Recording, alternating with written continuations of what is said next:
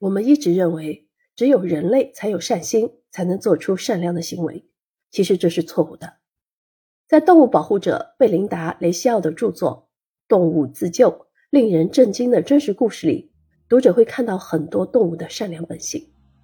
这些被驯养或野生的动物们不仅能自救，还能救助同伴、救助人类。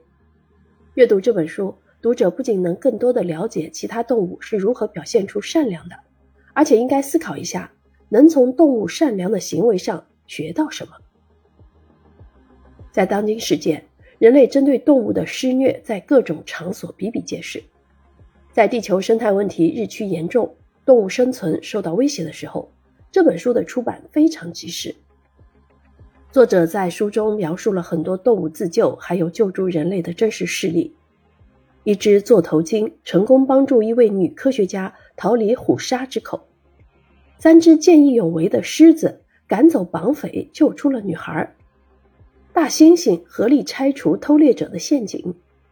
一只黑猩猩用自己的肢体语言安慰人。一只犀牛试图拯救一个孩子。这些动人的故事告诉我们，动物不仅有自救的本能，同时还有救助同族动物和人类的本性。这些动物奋不顾身的利他主义的真实故事。激励人类反思。几十年前，由于科学条件有限，在人类的认知里，只有少数动物的行为具有移情和利他主义。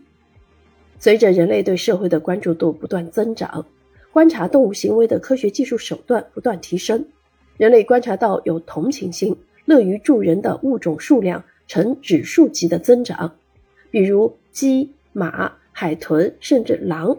这些动物都曾做出过善良的行为。目前，人类对动物具有同情心的了解逐步增加。研究人员认为，人类与其他动物之间的共同点远比我们曾经相信的要多。对我们人类具有挑战意义的启示是：我们人性中最好的东西，可能就是我们的动物本性。这本书出版后获得大量的好评。在当今生态受到严重威胁。